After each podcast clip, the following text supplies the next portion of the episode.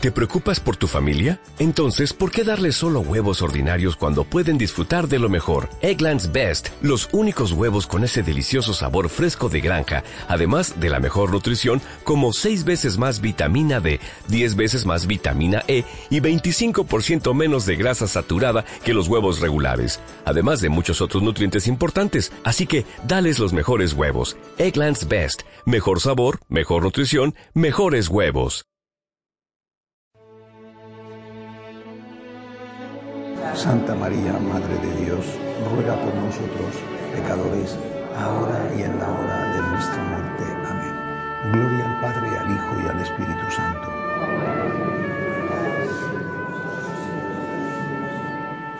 Decía San Juan Bosco, eh, decía, entre nosotros todo lo ha hecho María. Eh, yo creo que a mí me gustaría por lo menos poder decir lo mismo. Y desde luego me gustaría que tuviéramos muy claro que para nosotros todo es la imitación de María. Y, en ese caso, ¿dónde queda la imitación de Jesús? Pues nosotros imitamos a María en el amor a Jesús. Es decir, todo está dirigido a Jesús como María. Y esta es la perspectiva que tenemos que tener eh, en cualquier cosa que hagamos y vamos viendo que son cosas distintas que se complementan. Que nazca Jesús, cuidar de Jesús, educar no a Jesús, sino a la gente en la cual está Jesús, la evangelización. Y hoy vamos a ver otro aspecto necesario que hace una mamá, una mamá normal. ¿eh? Imagínate entonces la Virgen María. Defiende la defensa. Lo que se llama en, teología la apologética. ¿eh? Es una palabra que como tantas tienen un origen antiguo y que quizá hoy significan poco, ¿no? La apologética, la defensa. Y hay que empezar por decir que a los católicos no nos está permitido atacar. Pero sí nos está permitido defender. Se habla en, moral, cuando se habla, por ejemplo, de la guerra justa, se habla de la legítima defensa. ¿eh? Nosotros no tenemos permitido atacar, pero sí defender. ¿eh?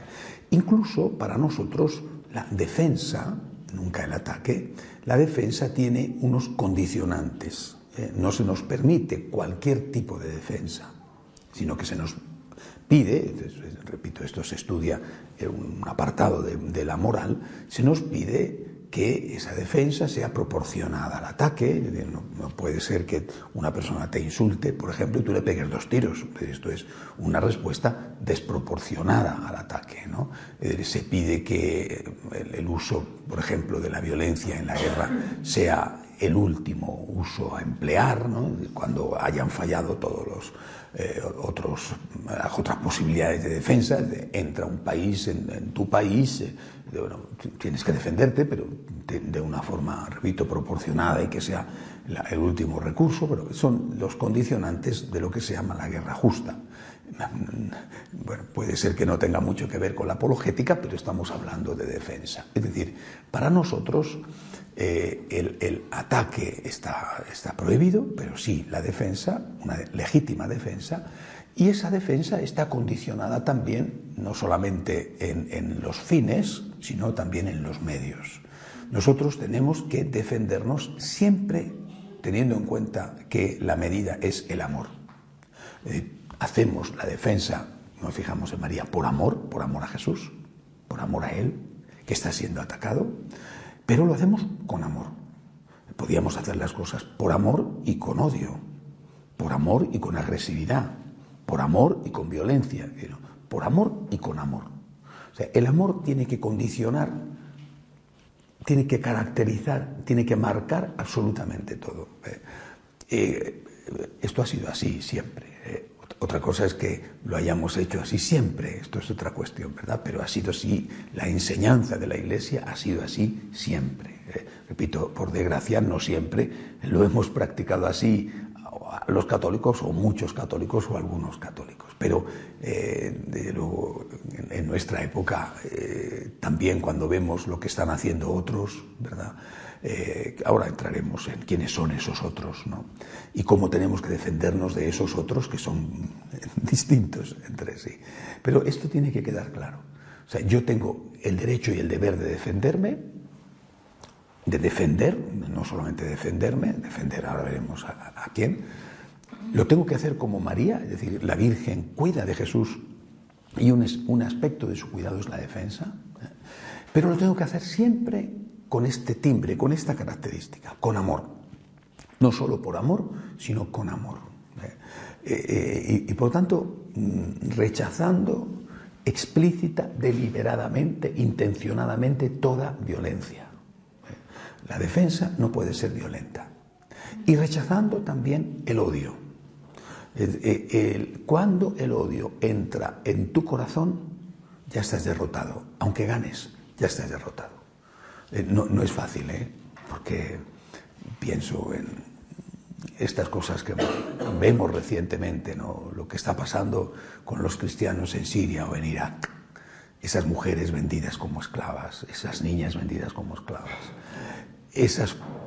esos hombres que han visto la violación de sus mujeres, porque lo han hecho delante de ellos, eh, que han visto cómo a sus niños les cortaban la cabeza, y dice, oye, no tener rencor es muy difícil.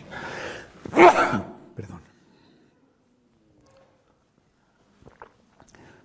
Realmente muchas veces la vida nos pone en situaciones en que hemos sido víctimas y, es muy difícil responder al mal con el bien, pero al menos esto es nuestra teoría ¿eh? y como toda teoría tenemos que intentar practicarla. Este es nuestro ideal, esta es nuestra meta, esto es el mandato que nos ha dado el Señor. Lo predicó, ¿eh? no devolváis mal por mal, poner la otra mejilla, lo practicó. Cuando le cogen el prendimiento en el huerto, le dice a Pedro, guarda la espada, al que a hierro mata, hierro morirá. Cuando está muriendo en la cruz, dice, eh, eh, Padre, perdónales que no saben lo que hacen, nos pide continuamente que recemos por nuestros enemigos, es decir, eh, la característica de la defensa católica tiene que ser la no violencia. Eso no significa que no podamos hacer nada o que no debamos hacer nada. Tenemos que ser capaces de defendernos, pero tenemos que ser capaces de hacerlo no solo por amor, sino también con amor, incluso a aquellos que nos están haciendo daño. Como planteamiento general, que creo que es muy útil en el contexto de violencia en que estamos viviendo, claro, donde estamos siendo agredidos con violencia, ¿eh? a veces tipo eh, países musulmanes es una violencia y otras veces tipo los países occidentales, es otra violencia, pero es con violencia. Mm, otra cosa que creo que hay que tener claro es que hay que distinguir entre eh, proselitismo y evangelización. Aunque la apologética no es evangelización, evangelización es la proposición, mientras que la apologética es defensa, pero conviene aclarar algunos conceptos porque muchas veces se oyen, eh, el Santo Padre lo ha dicho en repetidas ocasiones eh, que el, católico no puede hacer proselitismo. Eso a veces crea, confusión. Eh, evangelización es la proposición, la proposición, el planteamiento. ¿no? Dios existe, Dios te ama, Dios ha dado la vida por ti. Y tú tienes, si tienes fe en este Dios, lógicamente, si no, no, tú tienes que dar una respuesta amorosa al amor de Dios. E, esto sería la, síntesis de la evangelización. Es una propuesta. ¿Qué es proselitismo? Proselitismo es cuando eh, esa persona eh, va a hacer esa evangelización usando medios ilegítimos, por ejemplo, la coacción, eh, la violencia, la amenaza. O te bautizas o te metemos en la cárcel.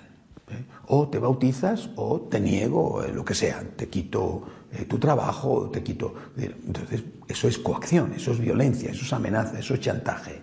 Eso es lo que a nosotros no nos está permitido, ¿eh? ni en la evangelización ni en la defensa.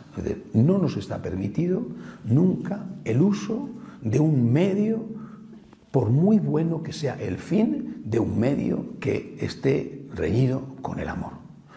tenemos que evangelizar, tenemos que defender pero ni evangelizar es proselitismo, ni defender es ataque. ¿eh? Evangelizar se convierte en proselitismo, que no nos está permitido, como muy bien dice el Papa Francisco, no nos está permitido el proselitismo, que evangelizar se convierte en proselitismo cuando hay amenaza o cuando hay compra. te voy a dar de comer si te haces católico. Y si no te haces católico, no te doy de comer. No sé si te puedo dar de comer o no te puedo dar de comer, porque a lo mejor no tengo comida para todos. Esa es otra cuestión, ¿verdad? Pero aquí no hay un condicionante. ¿eh? Eh, te voy a dar una medicina si vas a la iglesia. Si no te vas a la iglesia, no te doy la medicina. a lo mejor no te puedo dar la medicina porque no la tengo, eso es otra cuestión. Pero yo no puedo condicionar y mucho menos amenazar a decir eh, si no te haces católico o si eres católico y te conviertes a la religión que sea, al Islam, al judaísmo, al budismo, lo que sea, yo te voy a pegar dos tiros. ¿eh? Eso sería proselitismo. ¿eh? Digo, estas cosas, como las estamos escuchando con frecuencia, si no las tenemos claras, la confusión es inevitable. El Papa dice que no hay que tener proselitismo eh, y algunos interpretan y dicen el Papa está diciendo que no hay que evangelizar. No, no. Eso no es verdad. Eh, eh, de hecho, el Papa ha dicho muchas veces que sí que hay que evangelizar. Entonces, ¿qué significan las, palabras? ¿Qué significan los conceptos? Esto mismo, esto mismo que estoy haciendo yo en este momento, que es aclarar cosas, esto ya es apologética. Eh, una parte de la defensa es la aclaración de los conceptos, tanto más necesaria esa aclaración cuanto más confusión hay en el ambiente o más confusión, más ruido se genera por parte de los medios de comunicación muy interesados en generar ese ruido o mm, se genera el ruido porque la, fuente emisora no ha sido suficientemente clara, sino que es muy confusa en sus planteamientos. Bueno, por lo tanto, creo que esto, eh, como, línea general, como marco general, es importante tenerlo en cuenta. Eh, ¿Qué es lo que nosotros, sabiendo lo que no podemos hacer, que es el uso de la violencia, eh, qué es lo que en cambio sí podemos hacer? Nosotros lo que podemos y debemos hacer a la hora de defender lo mismo, recordad que ayer os decía, a la hora de evangelizar, decía, para evangelizar siempre hay cuatro puntos. Por supuesto, lo primero que hay que hacer para evangelizar es querer evangelizar, es decir, amar a Jesús. Amar a Jesús y amar al prójimo. Ahora, para evangelizar hay cuatro puntos, os dije. El primer punto es la oración. Bueno, pues para defender hay también que empezar por la oración. Que, eh, eh, yo veo que muchas veces empiezo por mí mismo, ¿eh? que me pasa también. Muchas veces nos sentimos agredidos por lo que sea, ¿eh? o por quien sea, partidos políticos, eh, otras religiones, nos sentimos agredidos. Pero casi nunca nuestra primera reacción es rezar por nuestros enemigos. Casi nunca lo hacemos. y es lo que el Señor nos pidió que hiciéramos. Rezad por vuestros enemigos. Después añadió, haced el bien a los que os persiguen y calumnian. ¿eh? Rezad por vuestros enemigos. Esto casi siempre se nos olvida.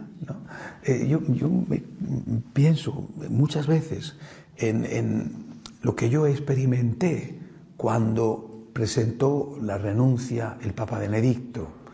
Eh, yo estaba en Roma, estábamos trabajando en el Vaticano y lo vivimos de cerca con verdaderamente fue un shock, ¿no? fue un, impacto enorme, una sorpresa eh, muy dolorosa.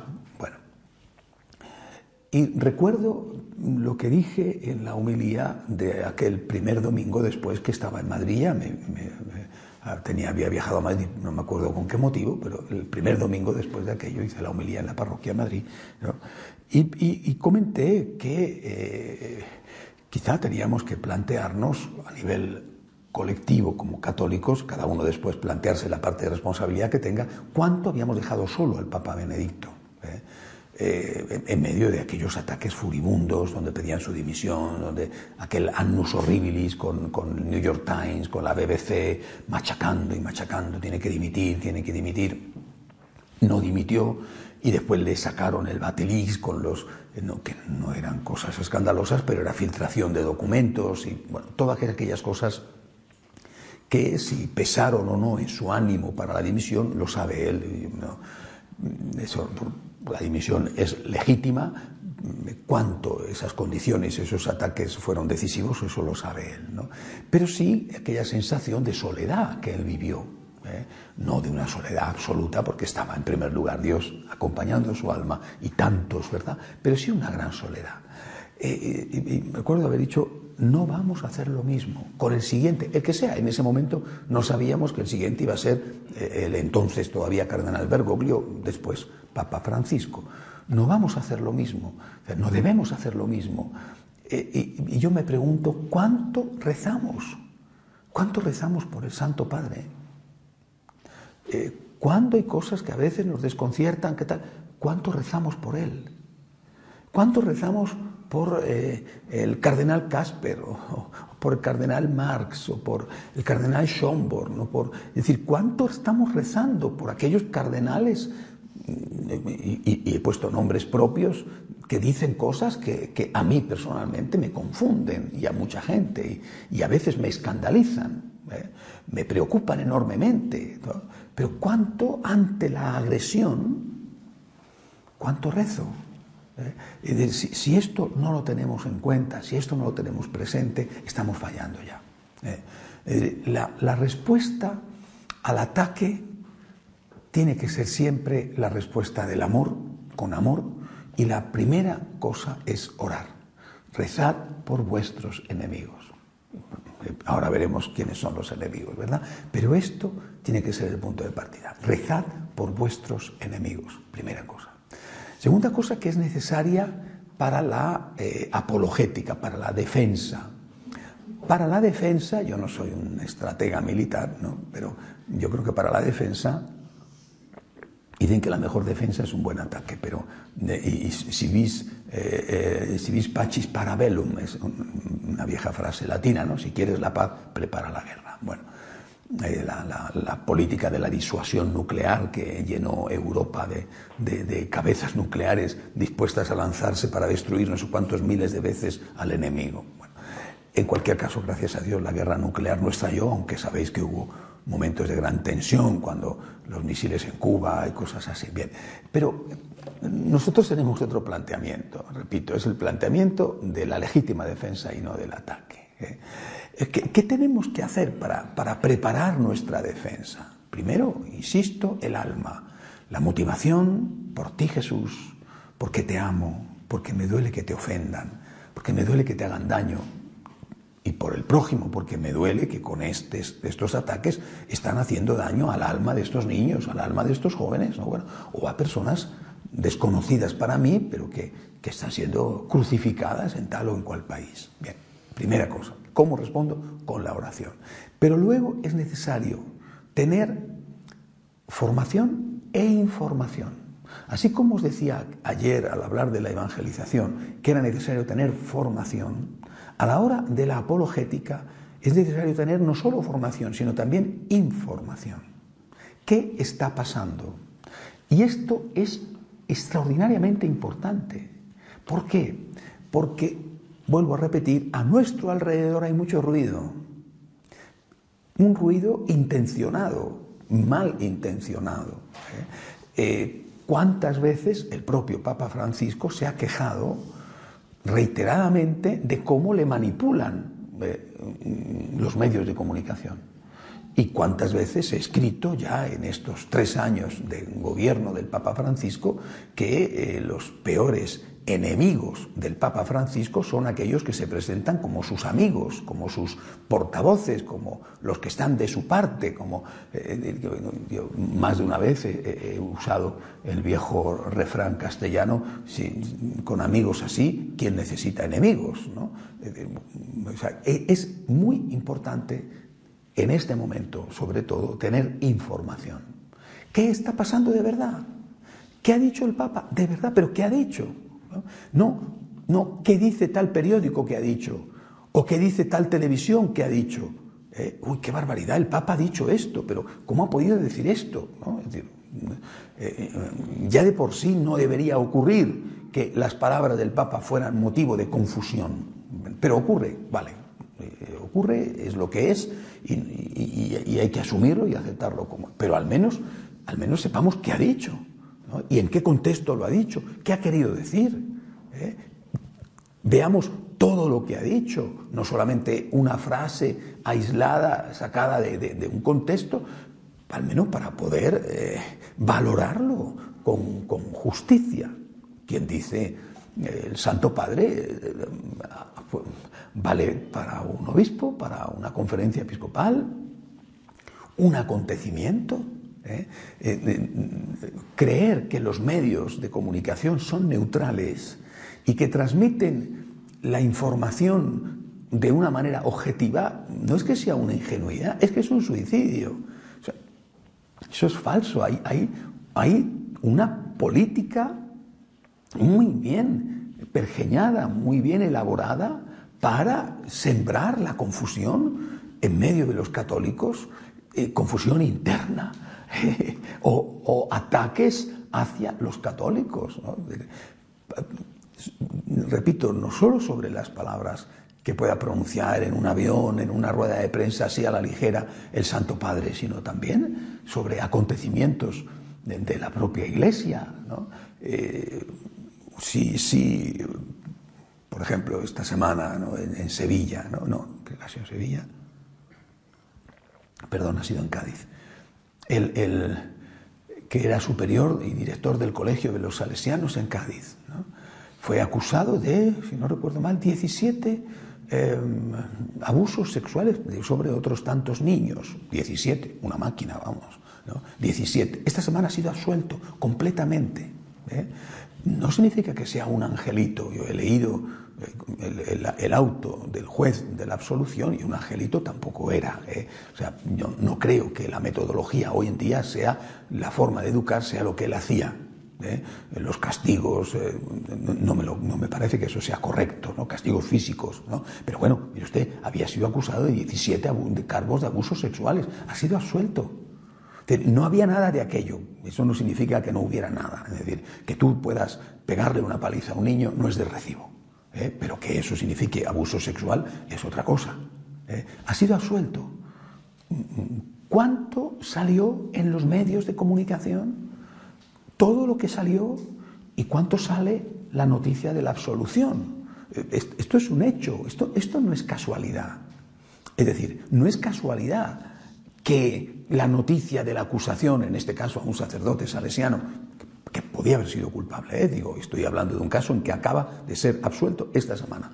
No es casualidad que la noticia de la acusación ocupe páginas y páginas y la noticia de la absolución completa de los 17 cargos apenas ocupe unos centímetros. Esto no es casualidad, o sea, creer que los medios de comunicación son neutrales y que los medios de comunicación afrontan el hecho religioso católico lo afrontan con, objetividad, es, una ingenuidad suicida.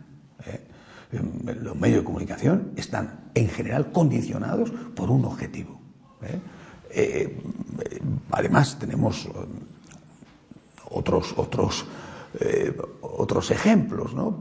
Para mí fue muy significativo lo ocurrido con aquella revista francesa Charlie Hebdo, cuando, después de haber puesto una, una portada que era satírica y ofensiva contra Mahoma fue eh, sujeto de un atentado, como sabéis, que mataron a, varios de los eh, periodistas de la revista. Bueno, eh, el primer número de después, de, que sacaron, después de un tiempo, un mes o lo que fuera, que nos sacaron, fue para atacar a la Iglesia Católica. ¿Pero por qué? ¿Pero qué hemos hecho nosotros? ¿no? ¿Por qué nos atacan a nosotros que no hemos hecho nada? Que no respondemos nunca al mal con el mal. ¿Por qué nos atacan a nosotros? Porque atacarnos a nosotros es gratis. Eh, mientras que, ¿por qué no atacas a los musulmanes? Porque te van a poner una bomba. Porque te van a pegar dos tiros. Eh, eh, los musulmanes son intocables. a, los católicos se les puede dar mm, todos los golpes que quieras, porque los católicos agachan la cabeza y se aguantan. A los musulmanes, cuidadito, cuidadito.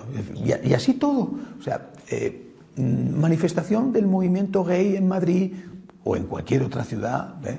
lo de Madrid, porque la mayoría de los que estamos aquí somos de Madrid y lo conocemos de primera mano. ¿eh? Insultos a la iglesia, sátiras, eh, disfraces obscenos, provocativos, vestidos de monjas, vestidos de obispos, vestidos de tal, o sea, insultos, provocaciones. ¿Hay alguien que se haya disfrazado en la caravana del orgullo gay de musulmán, de imán, de Mahoma? Pero nosotros no estamos haciendo nada. Eh, decimos que la familia es la unión de un hombre y una mujer, eso es todo lo que decimos. ¿eh? Eh, en cambio, los musulmanes los tiran a los gays, los tiran, los, lo hemos visto, están los vídeos en YouTube, los suben y los tiran desde las terrazas. ¿Por qué no les atacan a ellos que los están matando? a los musulmanes no se les toca un pelo, a los católicos sí. Por eso, insisto, para hoy, para defender a la Iglesia, la legítima defensa, nunca el ataque, nunca la violencia, para la legítima defensa hoy es necesario no solo la formación, tienes que tener argumentos, sino la información. Si no sabes qué está pasando, qué está pasando con la mayor exactitud posible, porque la exactitud no, es perfecta, ¿no? pero con la mayor exactitud posible, ¿qué está ocurriendo? ¿Qué, ha dicho verdad el Papa? ¿Qué ha ocurrido en ese país? ¿Qué, ha hecho ese personaje que, al cual le acusan de, de, lo que sea? ¿no? ¿Qué está pasando? Eh, si, no tenemos información, no podemos pasar a la legítima defensa. ¿Por qué?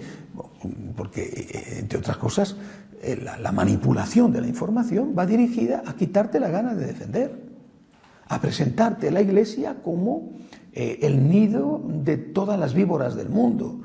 El, Vaticano es la cumbre de la perversión. Este, pero esto es así.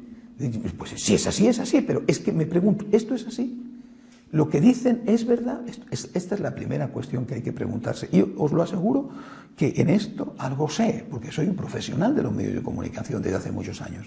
la manipulación de los medios contra la Iglesia es feroz.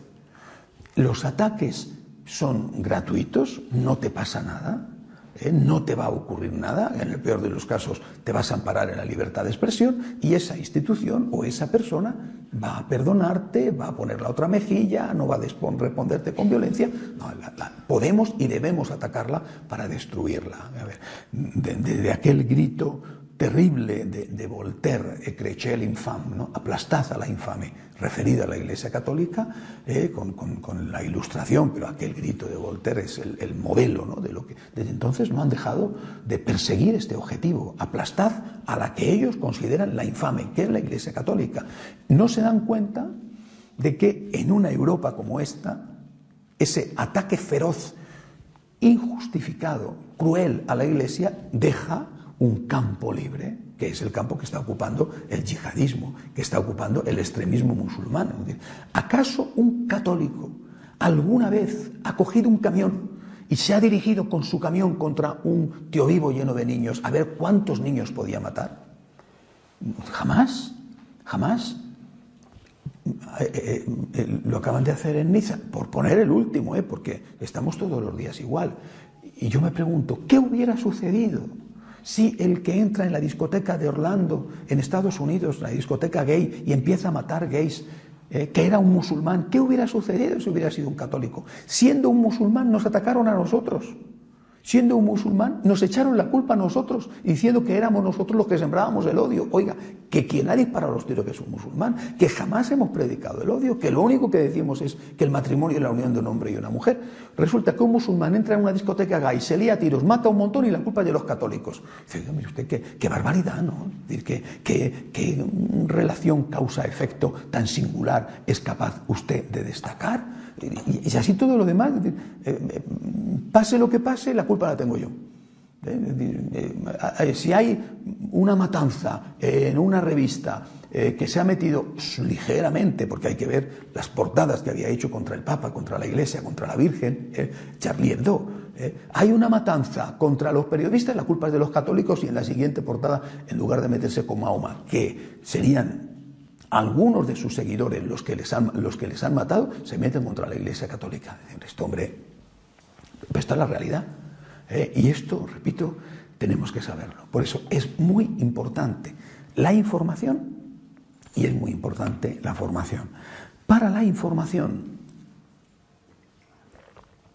hacemos un esfuerzo enorme y es un esfuerzo personal. yo, yo dedico no menos de dos horas diarias eh, a, estar informado de lo que pasa y a hacer una selección de lo que pasa tanto a nivel de artículos de opinión como a nivel de noticias para poner en nuestro diario online. Creo que un franciscano de María que ama al Señor y que quiere amar al Señor como la Virgen María, tiene que incluir en sus objetivos de amor la defensa, la apologética. Tiene que incluirlo. O sea, lo mismo que os decía, que nazca Jesús, cuidar de Jesús, Eucaristía y los pobres, evangelizar, enseñar, salvar a la gente, eh, ayudar a que Cristo salve a la gente, también tenemos que sentir, como la Virgen, la urgencia por defender a Cristo, a la Iglesia, y para eso tengo que estar informado. Eh, claro, yo me encuentro con que entre los franciscanos de María hay mm, mucho tipo de personas, ¿no? Hay gente muy sencilla, ¿no? Recuerdo ahí en, Estados Unidos, en uno de los grupos, eh, me contaba el padre Eder, una de las escuelas de agradecimiento que está llevando él, me decía que cada vez que hacía la reunión semanal, eh, una señora ya mayor, una emigrante latina, ya, pues, que está allí porque fueron sus hijos y después hicieron la reclamación de la mamá, está allí, bueno, y está yendo esta señora a uno de los grupos.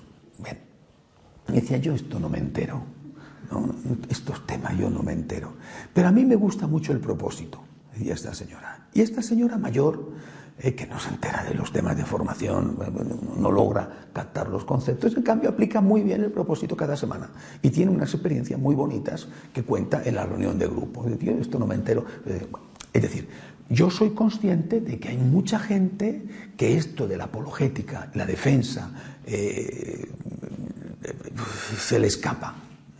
Es como que demasiado para su, su eh, capacidad, sus motivos de preocupaciones.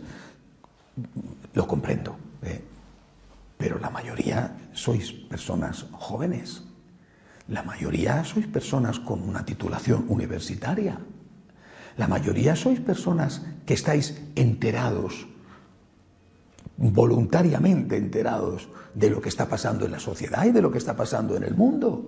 Es decir, no, no es la mayoría de los franciscanos de María eh, no es eh, representada por una señora mayor que apenas sabe leer y escribir y que, son cosas que, al contrario, la mayoría de los franciscanos de María, no solamente en España, sino en general en el mundo, son titulados universitarios, la mayoría. Es decir, hemos crecido, es una realidad, en parte se ha debido a la televisión, hemos crecido entre personas que ven televisión por Internet ¿Quién ve televisión por Internet? Eh, ¿Quién, ve Magnificat? Eh, esa anciana eh, no ve Magnificat porque ni sabe manejar el ordenador, ni sabe Internet, ni sabe nada. A lo mejor lo que se ve son telenovelas que se sienta allí delante y se traga lo que le echen. No, no digo esta anciana en particular, sino en general. ¿no? la mayoría de los franciscanos de María en el mundo entero son de clase media, clase media alta, gente con una formación intelectual, gente que tiene eh, interés e inquietud por la vida social, por la vida política. ¿Por qué no hay la misma inquietud y el mismo interés por lo que pasa en la Iglesia? Hay un error gravísimo, general, eh, es creer que no va contigo. Que no va contigo. Es decir, esto no es mi problema. ¿Cuál es mi problema? Mi problema es la educación de mis hijos.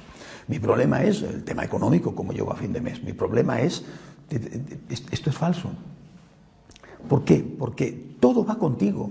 Desde el momento en que vivimos en un mundo globalizado, desde el momento en que no solamente tú, sino tu familia está saliendo de casa, que no vive en una burbuja, saliendo de casa, yendo al colegio, yendo a la universidad, yendo al trabajo, eh, tú y los tuyos, desde ese momento está siendo influida, a veces eh, perniciosamente, por eso que está fuera de ti. No puedes pensar que tu familia es un fortín inmune, donde no entra ningún contaminante. Tu familia está viendo el telediario, tu familia está leyendo los periódicos, tu familia, y no digamos tus hijos, está con, el WhatsApp o con el, eh, YouTube o con... Eh, no puedes hacer una barrera defensiva que diga, mis hijos no van a enterarse de nada, de nada. ¿En qué mundo vives? Tus hijos están siendo contaminados a través del compañero o a través del profesor o a través del medio de comunicación. Por tanto, lo que tú tienes que hacer es prepararte también para que tus hijos tengan una argumentación y una información. Si, si ves, por ejemplo, que hay familias confío y deseo que no sean las vuestras, ¿eh? pero bueno, yo he visto que hay familias que, por ejemplo, en la hora del almuerzo, las familias no hablan porque ven la televisión. Confío que no sea la vuestra. Si tenéis este vicio, erradicarlo cuanto antes. ¿eh? Pero hay familias que no hablan. Llega la hora del almuerzo la hora de la cena y están viendo la televisión. Lo que echen, ¿eh? una película o, o las noticias, lo que estén dando en ese momento. Ya es que hasta en la comida y en la cena eh, está, bueno, pues ¿por qué no en la comida y en la cena, en lugar de estar viendo la televisión, estás hablando? Por supuesto, de tus cosas, ¿no? de, tu vida doméstica, de tus problemas, de tus alegrías, de cómo va el colegio o de cómo va el trabajo, de pero también de las cosas de tu familia, que es la iglesia. ¿eh? Porque eso, no seas ingenuo, eso lo sabe tu hijo más que tú. Porque se lo han dicho lo ha leído, lo ha escuchado antes que tú y le está afectando más que a ti. Por eso, eh, por amor al Señor y por amor a los nuestros, tenemos que plantearnos una actividad defensiva, una actividad apologética. Antes de lo que tú te imaginas, tus, tus seres más queridos están afectados. ¿Te lo dirán o no te lo dirán? Pero a lo mejor el día menos pensado te salen con una cosa que te deja sorprendido, pero que tiene una raíz en, años antes. ¿no? ¿Y por qué no? Si le gusta eh, una persona de su mismo sexo, ¿y por qué no? ¿Y por qué no? Nosotros lo vemos, por ejemplo, en la parroquia de Madrid, eh, cómo ha cambiado a lo largo de estos años que estamos la actitud de los adolescentes que están en la confirmación que son los hijos de las muy buenas familias que van a la parroquia en Madrid, eh, ¿cómo ha cambiado la actitud ante el tema de la homosexualidad? ¿Eh? Y ante el tema del aborto. ¿Y por qué no? ¿Y por qué no? Esta es la pregunta de un joven, que a lo mejor en su casa no lo hacen, porque no sale el tema. ¿no?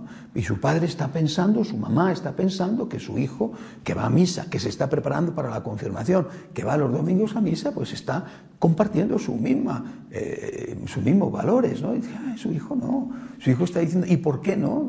Oye, si se gustan, si se quieren, ¿y por qué no? ¿Y por qué no?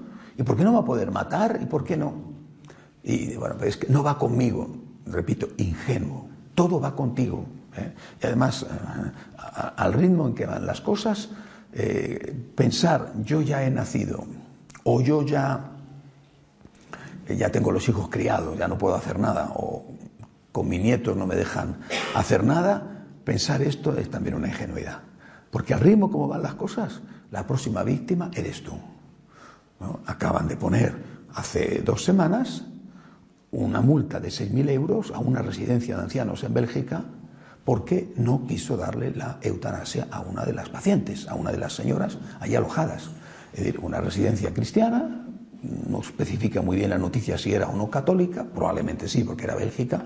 Eh, una anciana pide la eutanasia, la, residencia católica no se la da, eh, los hijos van, los hijos la sacan de la residencia, los hijos le dan la eutanasia, los hijos después ponen una denuncia y el juez la condena. No hay objeción de conciencia para los centros.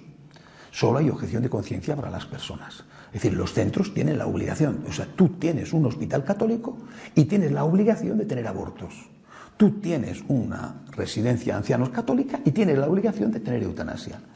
Tú tienes un colegio católico y tienes la obligación de impartir unas asignaturas que van en contra radicalmente, de forma, de forma brutal muchas veces, ¿eh? no de forma ni siquiera civilina, sino de forma directa y brutal, contra la ética católica. Este es el mundo en que vivimos.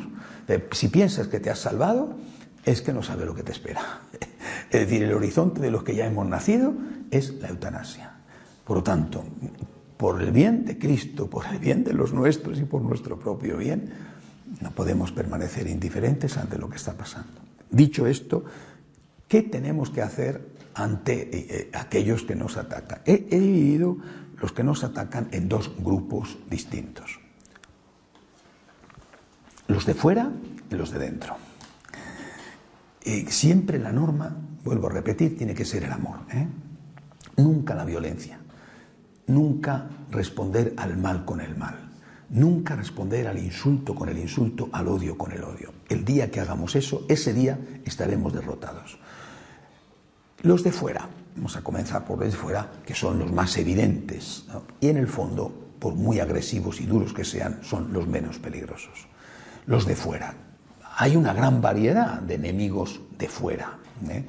Creo que eh, a, mí, me ha parecido siempre que el llamado lobby gay eh, está siendo manipulado. Es decir, yo creo que eso no es, aunque sea hoy la punta de lanza, la, la, ideología de género o ideología LGTB, bueno, yo creo que eso es, está siendo manipulado. Es decir, yo creo que están siendo utilizados por alguien más que está detrás. Eh.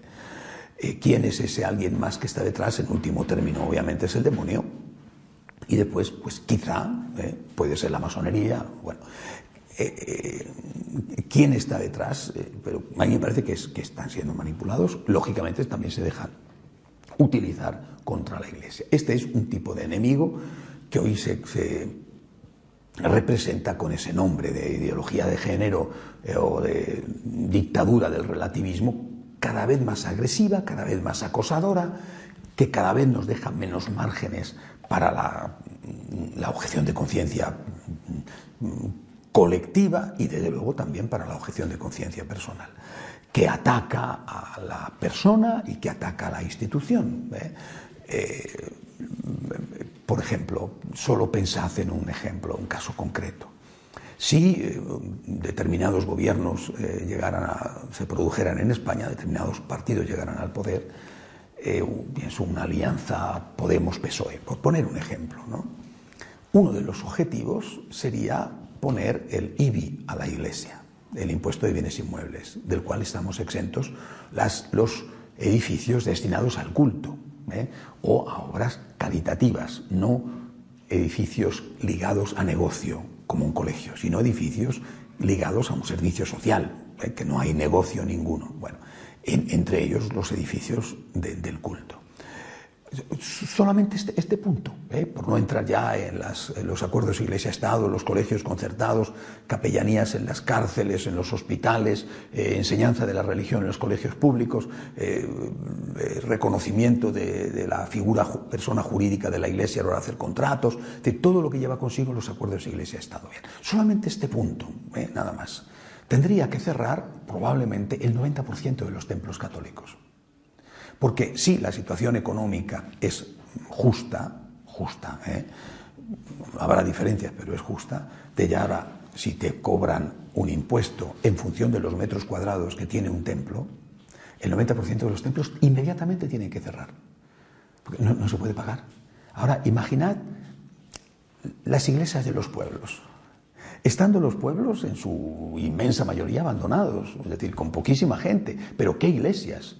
Responden a otra época, ¿eh? pero qué belleza de templos y qué espacio. Ahora tú cubica eso. No, esto tiene, o bien por metros cúbicos, o bien de planta, tiene eh, este, este, edificio tiene 2.000 metros cuadrados, pero fácil, ¿eh? de ahí para arriba. Una iglesia cualquiera, de un pueblo cualquiera, 2.000, de ahí para arriba. ¿eh?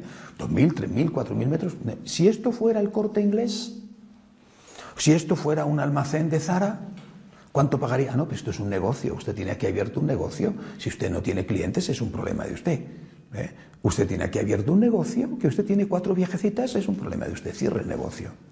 Pero mientras usted tenga el negocio abierto, usted tiene aquí 3.000 metros cuadrados y le vamos a cobrar los mismos impuestos del impuesto de bienes inmuebles, luego viene el impuesto de sociedades, que es distinto. El impuesto de bienes inmuebles le vamos a cobrar a usted lo mismo que si usted estuviera aquí un, un, restaurante de éxito, un, el Bulli, o, bueno, usted va a tener que pagar en función de estos 3 metros cuadrados, usted tiene que pagar eh, 50.000 eh, euros al año de impuestos de bienes inmuebles. ¿no? De, pero ¿cómo voy a pagar 50.000 euros al año si aquí vienen cuatro viejecitas? ¿Qué hago? Este es el ejemplo de las parroquias de los pueblos, al 90%, por no decir al 100%, y la parroquia de las ciudades, bastante parecido. ¿no? Es decir, esas parroquias que en los barrios, muchas veces en los barrios más humildes, hacen una labor encomiable, una labor insustituible, no solamente de tipo religioso, de tipo social, lo que está haciendo Cáritas en España, que es quizá el instrumento más útil que ha evitado el estallido social en, la época trágica en la que había 5 millones de parados. Bueno, todo esto desaparecería. Por supuesto, a ellos les da lo mismo. Es decir, no les importa para nada si la Iglesia está dando de comer a los pobres, porque no les importan los pobres. Porque lo que les importa es su ideología. Eh, eh, ¿Por qué os digo esto? Porque ignorar las consecuencias que tendrían determinadas cosas es suicida. oiga, que si gana tal partido y gobierna tal partido, es que se ha acabado la libertad de religión. Es decir, pero a usted no le van a impedir predicar. Y bueno, pues me tendré que ir a una plaza, tampoco porque no me dejarán hablar en la plaza. Es decir, ¿dónde tendré que ir? ¿A una casa? ¿A reunirme en el salón de la casa con las 20 personas que pueden caber allí? Entonces, ¿qué voy a hacer? Eh, eh, estos enemigos de fuera, estoy hablando solo de la, de, la ideología eh, de género y de la dictadura del relativismo, están ahí. Por un pelo nos hemos salvado de que en este momento estén gobernando en España. Ignoran estas cosas. Y yo veo que la inmensa mayoría de los católicos practicantes las ignoran. Repito, es suicida. Ahora, ¿qué tenemos que hacer con el voto? Es otra cuestión, pero al menos tenemos que saber lo que puede pasar y lo que ha estado a punto de pasar en este país. Creer que lo de Venezuela es una cosa propia de una república bananera latinoamericana es mentira. Eh, mentira. Nosotros no tenemos ni de lejos, ni de lejos la riqueza de Venezuela, ni de lejos, ¿eh? porque no estamos sobre un sobre un pozo gigantesco de petróleo y de gas como está Venezuela. No tenemos ni de lejos. Si ellos han llegado así, nosotros estaríamos muchísimo peor antes, porque nuestra única riqueza es el turismo y el primero que huye cuando hay violencia es el turismo. Por tanto, de repente nos encontraríamos absolutamente sin nada. Eh, eh, más enemigos de fuera, las otras religiones. Claro, ahí hay que matizar mucho, ¿no? ¿Se puede decir que el Islam es enemigo del cristianismo? Sinceramente no. ¿Se puede decir que algunos musulmanes o muchos musulmanes son enemigos del cristianismo? Sí. Eh, eh, ¿Se, le puede etiquetar al Islam como una religión de la violencia? Algunos lo hacen, yo no me atrevo a hacerlo. Ciertamente en el, Corán hay algunas suras eh, y algún comportamiento de Mahoma, y por lo tanto los que se basan en esas suras y en ese comportamiento de Mahoma justifican el uso de la violencia y se presentan a sí mismos como los legítimos eh, intérpretes del profeta. Bueno, eso es una cuestión suya propia. Pero lo que no cabe duda es que hay musulmanes y países musulmanes donde hay un acoso real al cristianismo. ¿Por qué no puede haber una iglesia abierta en Arabia Saudita y puede haber mezquitas en la M30 de Madrid? Vamos a ver. ¿Cuál es la causa? ¿Por qué si un musulmán en donde sea, se quiere hacer católico es perseguido y en cambio un español, un católico español se hace musulmán y no pasa nada. Esto es una realidad de la que no se habla, pero es una realidad y, esto es también persecución, aunque sea de otra manera. No penséis que eso solamente pasa con el Islam. Eh, hay, que viajar para darse cuenta de las cosas. Por ejemplo, en la isla de Sri Lanka, donde estamos los franciscanos de María, Antiguamente la llamábamos Ceilán, ¿no? ahora se llama Sri Lanka. Bueno, ahí la mayoría son budistas. Eh, la persecución que ejercen los budistas sobre los católicos y allí en aquella isla que también son minoría los hindúes es enorme. Y en la India, ¿eh? muchos dioses y mucho yoga y mucho eh, Hare Hare y Hare Krishna, la persecución que sufren los cristianos católicos y protestantes a manos de los hinduistas es terrible. Eh, con matanzas, con violaciones, con incendios de iglesias. Eh, o sea, eh, eso es una realidad y, no solamente en estos países.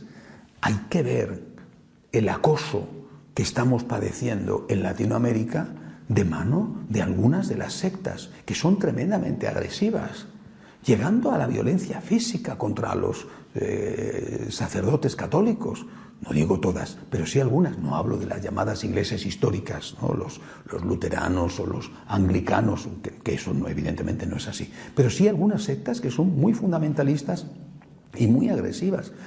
Yo veo que hay una gran cantidad muy variada de enemigos de fuera. ¿Qué tenemos que hacer?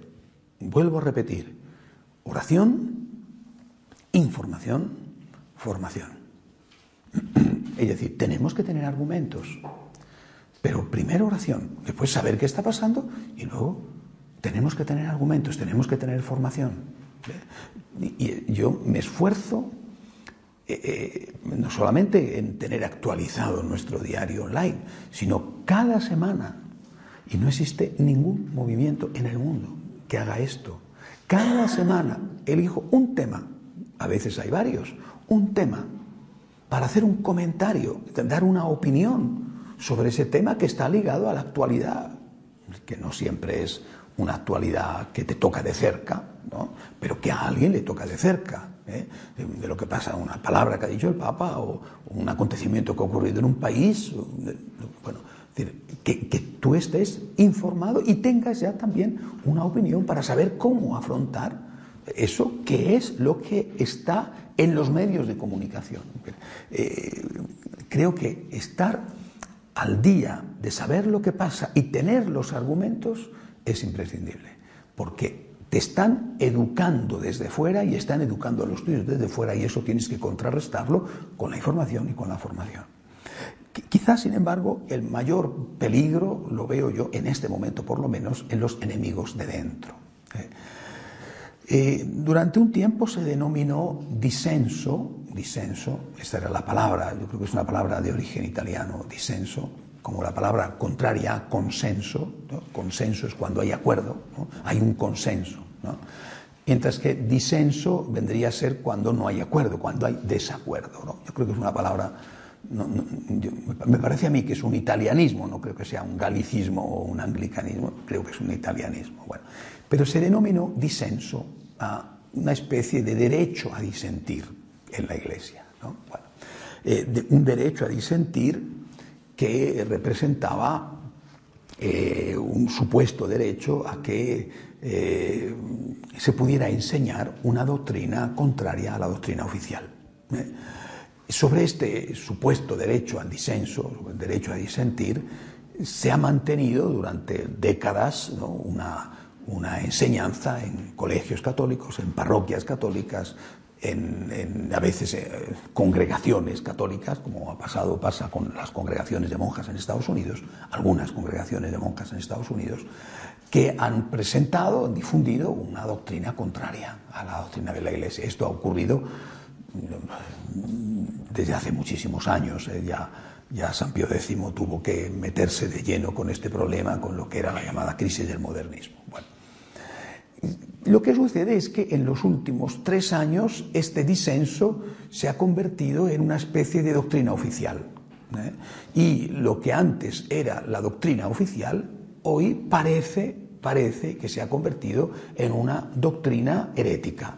Es como si se hubieran cambiado las tornas. Es decir, lo que antes era la doctrina de la Iglesia y algunas personas se negaban a aceptar eh, algunas personas más o menos en cuanto a número, dependía de los países. ¿no? En cambio, hoy parece que se ha vuelto al revés. Y eh, te encuentras con personas que eh, acusan a los que eh, todavía, no sé si mayoría o minoría, depende de los países, defienden la doctrina que está en el catecismo, la doctrina oficial.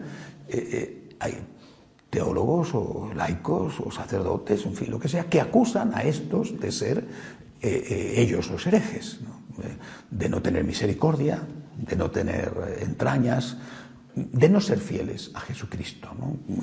¿no? sé si os lo contaba el otro día, el reciente rifirrafe entre el alcalde de Filadelfia y Monseñor Chaput, el arzobispo de Filadelfia, cuando después de sacar el Monseñor Chaput una aplicación a su diócesis de la exhortación apostólica Moris Leticia, diciendo lo que se puede hacer y lo que no se puede hacer, fiel a la doctrina de, dos mil años, por tanto, de San Juan Pablo II, el alcalde de Filadelfia, que es un eh, católico del Partido Demócrata, eh, bueno, le acusa públicamente de no ser cristiano. O sea, el, alcalde acusa al obispo de no ser cristiano.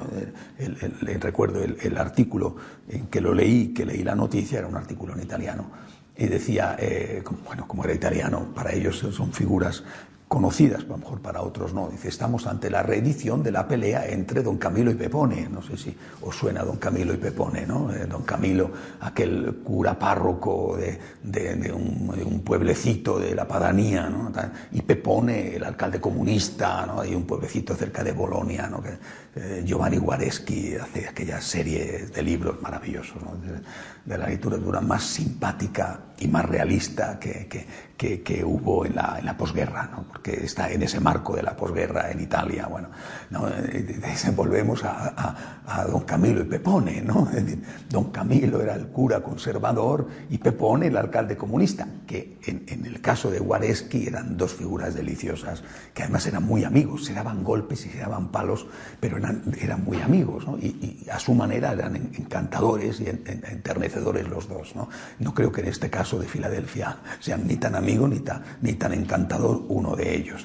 Pero que llegue el momento en el cual un alcalde acuse al arzobispo públicamente de no ser cristiano por defender la doctrina de la Iglesia es, es una fotografía de lo que está pasando. ¿eh? Es un retrato de lo que está sucediendo. Es decir, ¿a dónde hemos llegado?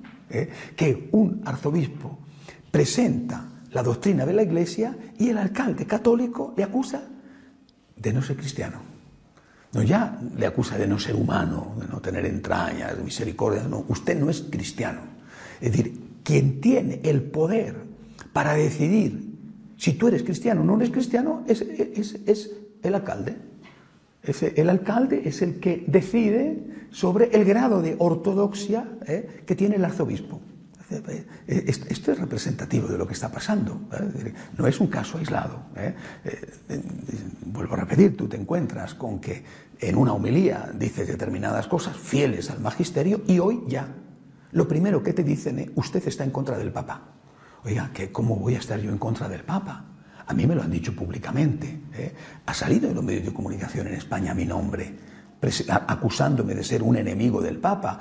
Afortunadamente estaba en buena compañía, ¿no? Es decir, salió mi nombre en un paquete de nombres como los enemigos del Papa en España. Salió, salí junto al cardenal Cañizares, junto a Monseñor Munilla, es decir, bueno, salí bien acompañado, ¿no? Eh, eh, bueno, uno se honra, ¿no? Dime con quién andas y te diré quién eres. Me alegro mucho que me, me hayan situado en semejante compañía, ¿verdad? Bueno, me, me alegro más que si me hubieran puesto en otras compañías.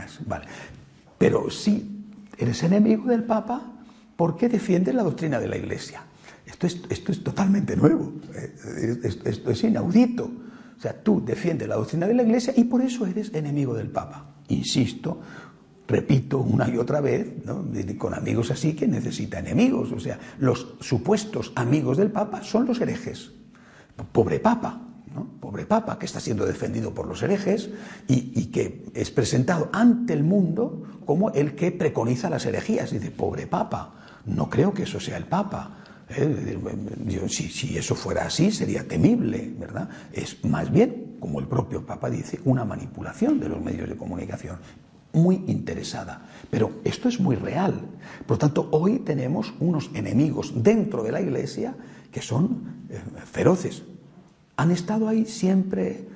Esto es muy antiguo, mucho antes del Concilio Vaticano II, en la época de gran confusión del pontificado de Pablo VI, un papa que llega a decir en la homilía de la misa del día de San Pedro y San Pablo, es decir, la fiesta del Vaticano, ¿no?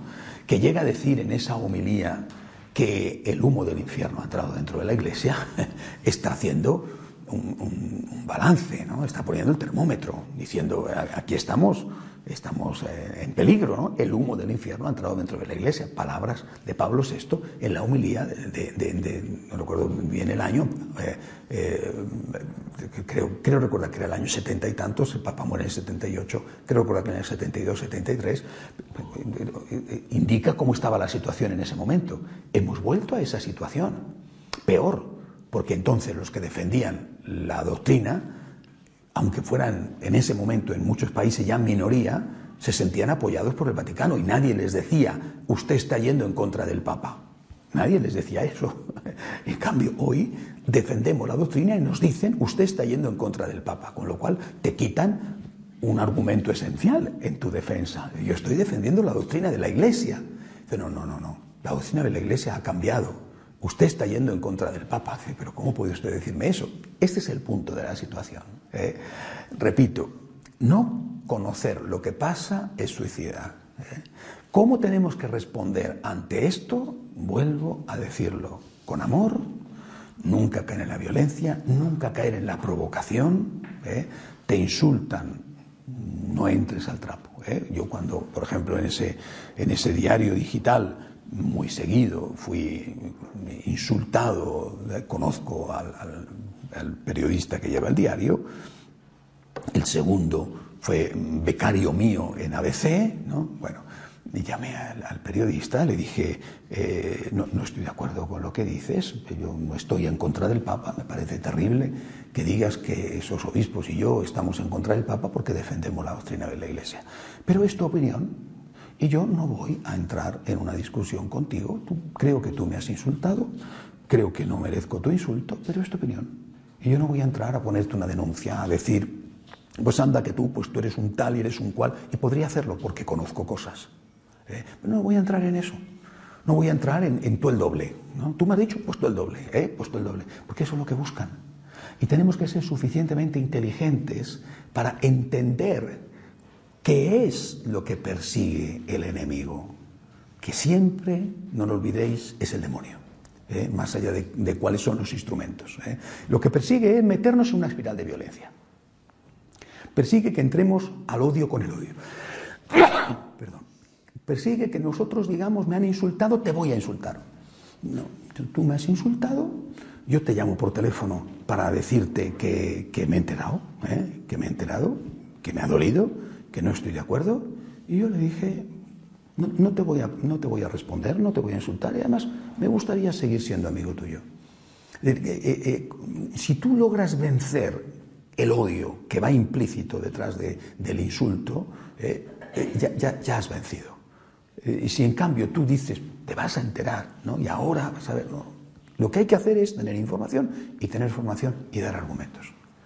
Dar argumentos, decir, ah, te dicen esto, a usted, como que la Iglesia está diciendo esto, no ha cambiado, ha cambiado el Código de Derecho Canónico, ha cambiado el catecismo, ¿no? Entonces, pues, si no ha cambiado el código ni ha cambiado el catecismo, entonces ¿por qué me están diciendo que la Iglesia ha cambiado?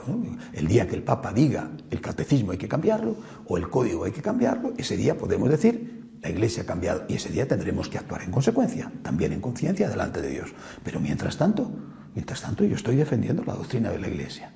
Usted dice que estoy yendo en contra del Papa. Pero eso es lo que usted dice. Yo no creo que esté yendo en contra del Papa. Y estos obispos y cardenales insisten en ello. Yo no estoy yendo en contra del Papa por decir que hay que seguir defendiendo lo que hemos defendido durante dos mil años y lo que enseñó Jesucristo, a dónde hemos llegado. Resumiendo, no podemos considerar que esto no va con nosotros. Por amor al Señor, por amor a la Santísima Virgen, por amor a la Iglesia, por amor a los nuestros, tenemos que plantear la legítima defensa. Y para eso, primero de todo la oración, y la oración por nuestros enemigos, por los que nos persiguen y nos calumnian. Después, información, ¿qué está pasando? Y después, formación para tener los argumentos para dar, que a veces las preguntas te las plantean en casa. ¿Eh? Te la plantea un hijo, te la plantea un nieto, te la plantean en el trabajo. ha habido tal cosa, fíjate tú, tal cura que ha hecho, que tal. Tienes que tener los argumentos para poder decir, mira, esto es así, esto hay que situarlo en este contexto, o esto es una acusación sin pruebas, veremos a ver qué dice el juez, es decir, lo que sea. ¿eh? Bien, terminamos con un momento de oración.